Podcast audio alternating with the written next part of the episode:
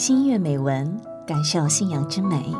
亲爱的听众朋友，您好，欢迎再次收听由一生一世微电台为您送出的《听心悦》节目，我是法蒂玛。今天我们跟朋友们一起分享的美文呢，是来自于石淑清为我们带来的《西海固的人们》。石淑清原名田玉明，回族。生于宁夏海原县，石淑清已出版的小说集呢也有多部了，比如《伏天苦土开花的院子》《暗处的力量》等等。他的作品呢也被译为法文、日文、俄文等，曾经也获得第二届鲁迅文学奖、第七届十月文学奖，还有全国少数民族文学骏马奖等等许多的奖项。好了，今天我们就跟朋友们一同来分享西海固的人们，来自于史书清。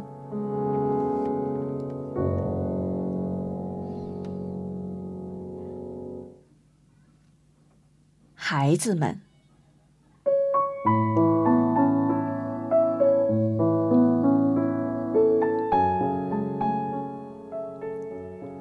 我算是在全国跑过一些地方了。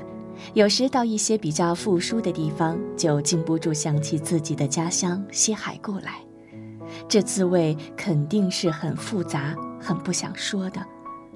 我还想，一个毫无罪过、毫无自主力的孩子，骤然落生到西海固，究竟是一件孬事还是幸事？要由别人来回答这个问题，必然会说出种种不幸来。但作为一个在那里生活了近半辈子的人来说，这个问题牵心动肺、顾此失彼，实在不是那么好回答的。西海固的绝大多数孩子不是生在医院里，而是生在了自家的热炕上。还有些孩子陪伴着母亲去劳动，那肚子鼓得像一口热锅一样的女人来不及跑回家，就把庄稼垒起来遮挡着，让孩子的第一声哭啼穿过无数在微风里点头致意的禾苗，在原野上响开来。和处理刚刚生下的小羊羔一样，他们的母亲用刚刚掏出来的炕灰。温暖他们，将他们搓得干干净净。没有人给他们量体温测功能，没有人称他们有多少斤，没有人给他们的母亲讲解叮咛一些养育知识。他们就在这样一种几乎没有任何保障措施的情况下，来到了世上。但生命本身就是一桩奇迹，生命力是不可估量的。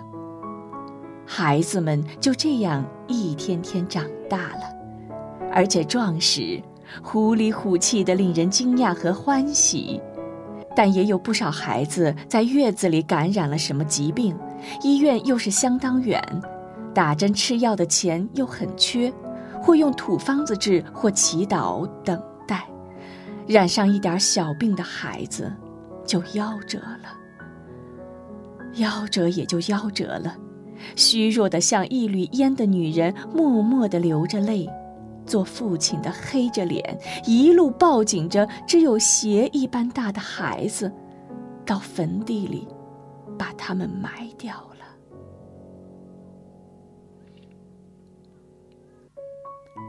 活着的人，包括孩子，并不因此受影响，照样活得坚韧踏实，有滋有味儿。西海固的孩子刚刚开始张目，就来认识这个世界时，就会真切地感到，他们无意来到的这个世间，原来是一个很缺乏的世间。金木水火，什么都缺，缺得让人作难，缺得让人惶恐。土倒是不缺的，然而这是什么土呢？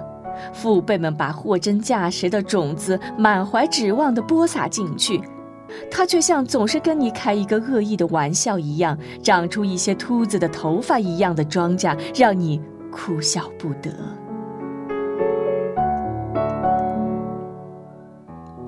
因此，孩子们的衣服总是哥哥穿了弟弟穿，弟弟穿了妹妹穿的。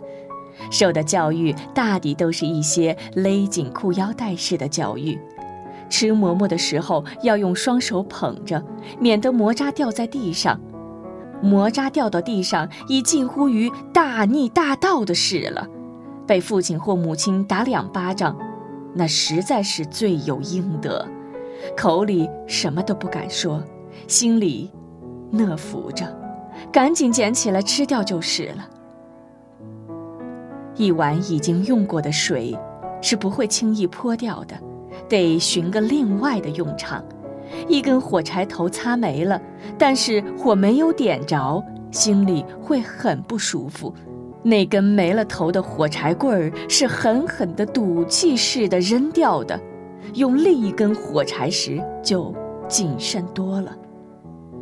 糟蹋任何一件物，无论大的还是小的，无论贵的还是贱的，都是不可谅解的罪过。在西海固孩子的心里，这种观念可谓入耳入心，根深蒂固。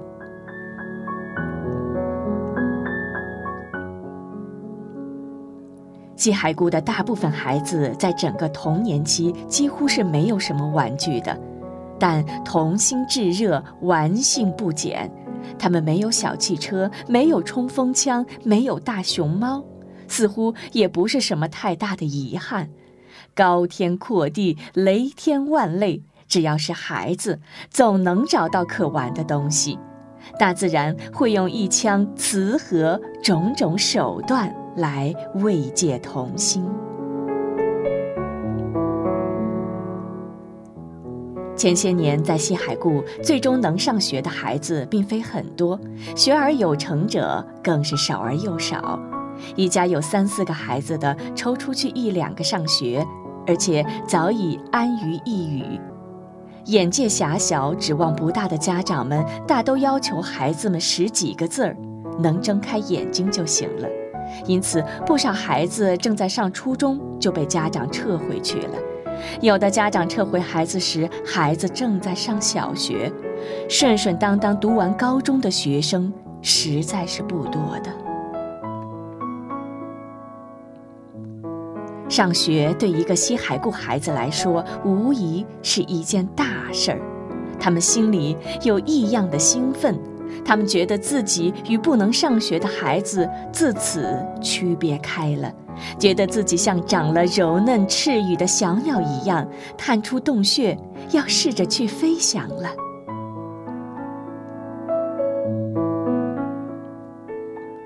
一根铅笔计划着要用多长时间。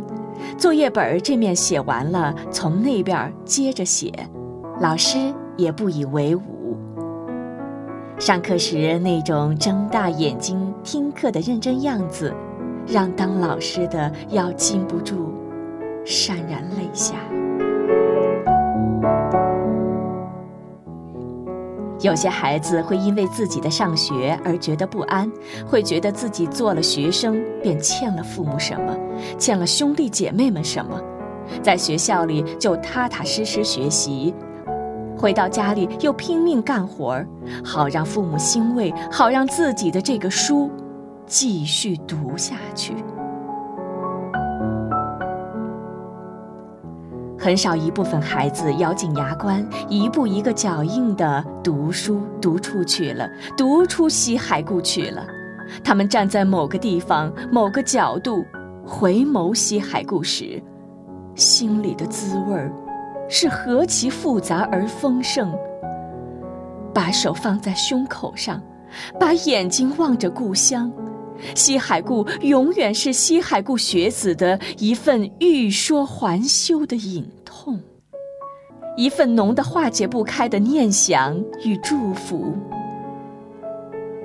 我的西海固啊，我盼着你样样能好起来，心里反复回荡着的，就是这样的声音。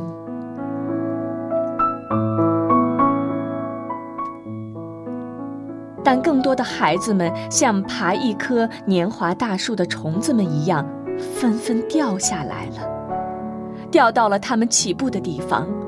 他们基本上已被注定要在西海固这块贫瘠却又强悍的土地上折腾一辈子了。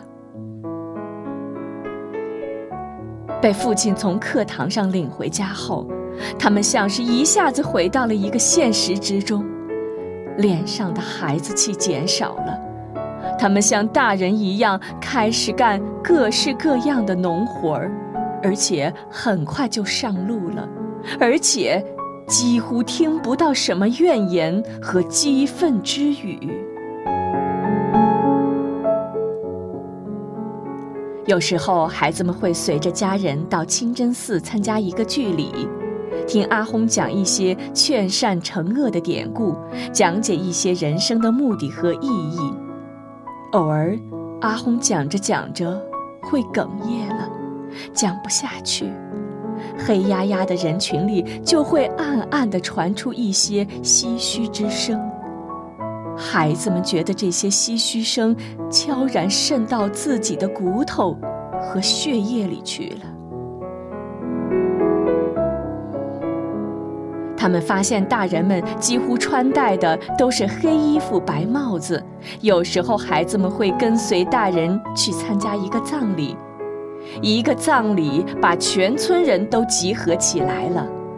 亡者被放在最前面，谁都不能站在比他更前面的地方去。然后，全村的人四乡八邻来送葬的人一排一排站在亡人旁边，集体为他站着诊纳子。这一刻，天上地上、近处远处，真的庄严极了。孩子们看到了那裹着白布、安静地躺着的亡人。孩子们也看到了他们父辈的面孔，那一张张黄土一样坚硬木然的脸上，突然缓缓溢出一种让人觉得神圣的静穆的东西来。孩子们近乎诧异地看着。是的，看清了。每个人脸上都有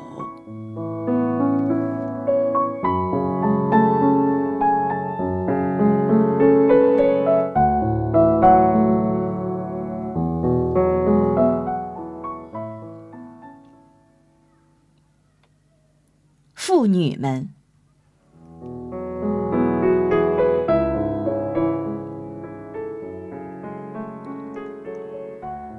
如果说一个孩子落生于西海固，在物质生活一隅有着其不幸的一面的话，那么一个女子生长于西海固就更是这样了。我的一个朋友说，男人在这个世界上辛苦劳作、拼命创造，为的是什么？为的就是让全体女人们过上好日子。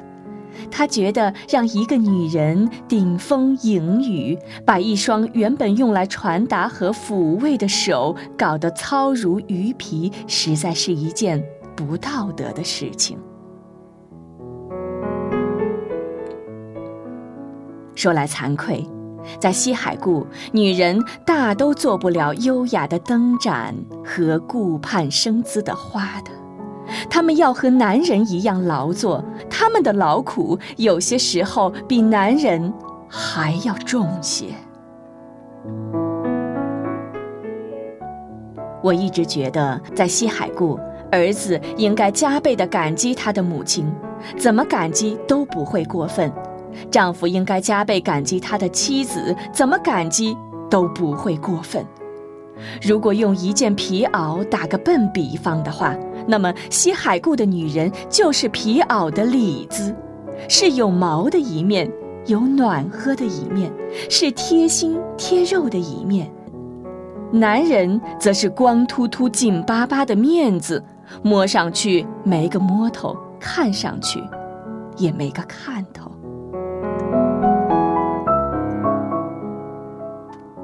男女之间总会有些争斗的，夫妻之间总会淘些气的。西海固的男子们也有些驴脾气的，日子过得不顺心了，会给女人一点拳脚，让人心里难过的是，这样的时候，女人一定还在做着一件什么事儿，比如正在做饭，面粉还粘在手上；比如正在割草，手被草染绿了，苦兮兮的。遭了男人的打后，委屈的不成，就用这沾着面粉或草色的手抹着眼泪。他们里面很少泼妇，他们大多呜呜咽咽的哭着，尽量把哭声小些，旁人听见笑话呢。尽量多流些眼泪吧，这样。自己就舒坦了。西海固的男人们，要是没忍住打了女人一顿，自己就该找个背僻处好好痛哭一场才是。后悔死了，打了不该打的人了，把亏事行下了。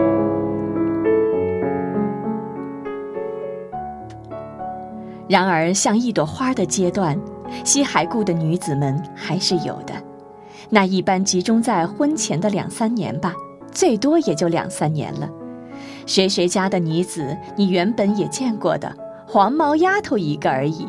但似乎仅仅只过了几天，再见她时，你大吃一惊，像是看到了一只破茧而出的蝴蝶，心里不管怎么想着回避，眼睛。还是自顾自的要撵着他看的，真说不清是一种什么神奇的手段，把一个还有些丑的丫头不觉间变得如此生机勃然、光彩照人。而且他的口型也变了，说是抿紧着，但总像是要开启来唱一首歌。他的眼神更是不能多看的。看一眼就会让你发呆半天。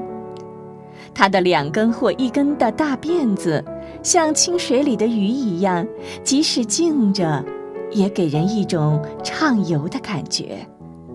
他是一天学也没上过的，但是他的身上突然有了一丝文气，一丝雅气。他对生活变得略略有些讲究和挑剔了。这时候，你若见到他的父母，断不会相信这样面皮粗糙、神情木讷的夫妻会生出如此一个女儿来。你会觉得，贫瘠荒僻的西海固土地上长出这样的花朵，简直是一个奇迹。他们的心思多么丰盛而杂乱，他们是不敢放肆的。越是这样的时候，越是要做出样子让人看啊；越是要少出门、少串门呐。肯定是一个人想住一间房子了，哪怕再小也可以，立即收拾的和任何一间屋子不一样了。不知从什么地方搞来的这个那个画儿都贴到墙上，自己捡一些花草鸟鱼贴到窗子上，还要装作无知的捡出几对有水的鸳鸯来。还要扮上和自己一样心思萌动的女子，走数十里去城里照相。相是不愿拿给任何人看的，夜里一个人偷偷的看，一手拿着相片，一手拿着镜子，看一眼相片上的自己，再看一眼镜子中的自己，心里满满的，又畅畅的。睡觉的时候，喜欢用被子蒙着头，手按着脱兔立鱼似的胸脯，胡思乱想着许多事情。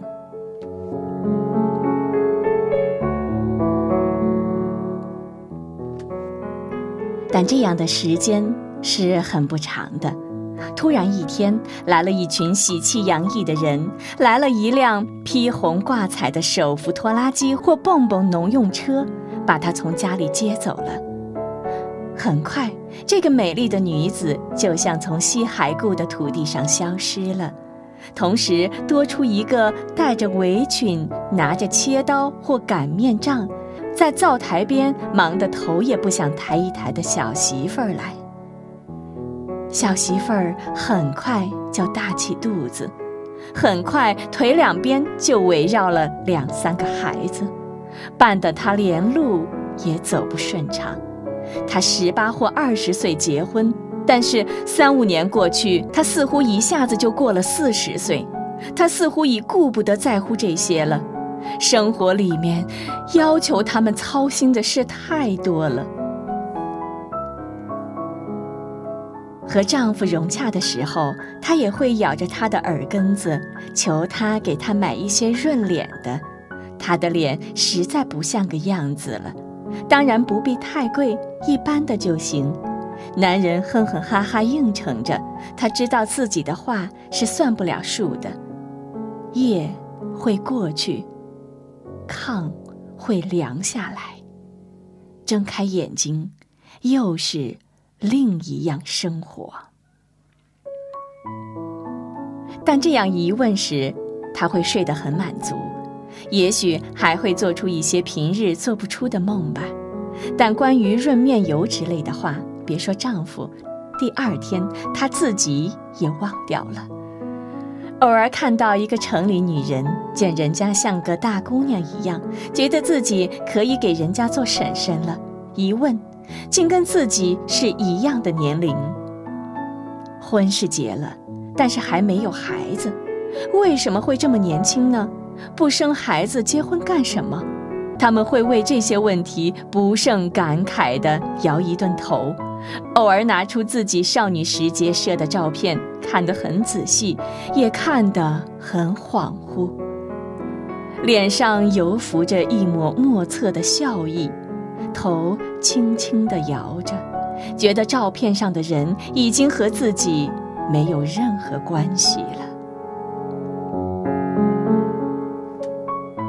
如果把女子们视为花儿的话，那么，西海固女子的花期实在是太短了，像火柴头里含的一点亮光一样，骤然一闪，人还没看清，就没有了。由于女人的原因，在西海固家庭一般是相当稳定的，女人飞落到哪棵树上，就笃定要在哪棵树上过一辈子了。结巢觅食，死而后已。有些女人即使嫌弃自己的男人，也尽量把这种嫌弃深埋在心里，让岁月在有意麻木起来的心上缓缓流过。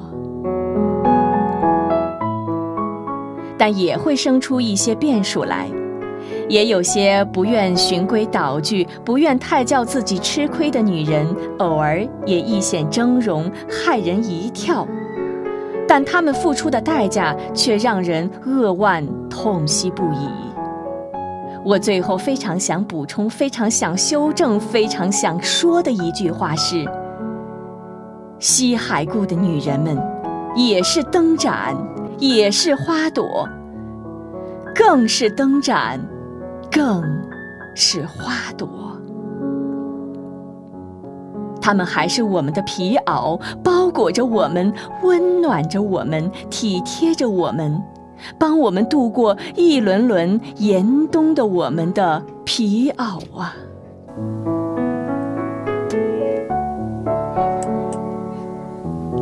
刚才我们分享到的是来自于石淑清为我们带来的西海固的人们。西海固的孩子们、女人们，他们的那些心灵过往，让我们由衷的感动。